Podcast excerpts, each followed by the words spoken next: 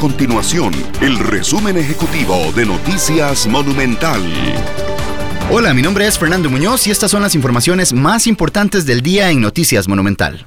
Las autoridades del Ministerio de Salud confirmaron 1.744 casos de COVID-19, cifra que representa un aumento de 29 casos en las últimas 24 horas.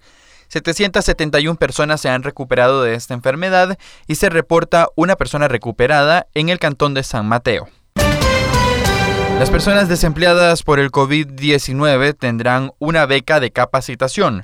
Así lo ha anunciado el Ministerio de Trabajo, quien en conjunto con Coursera utilizará en la plataforma Proteger para entregar 50.000 becas.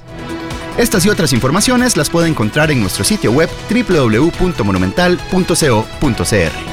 Nuestro compromiso es mantener a Costa Rica informada. Esto fue el resumen ejecutivo de Noticias Monumental.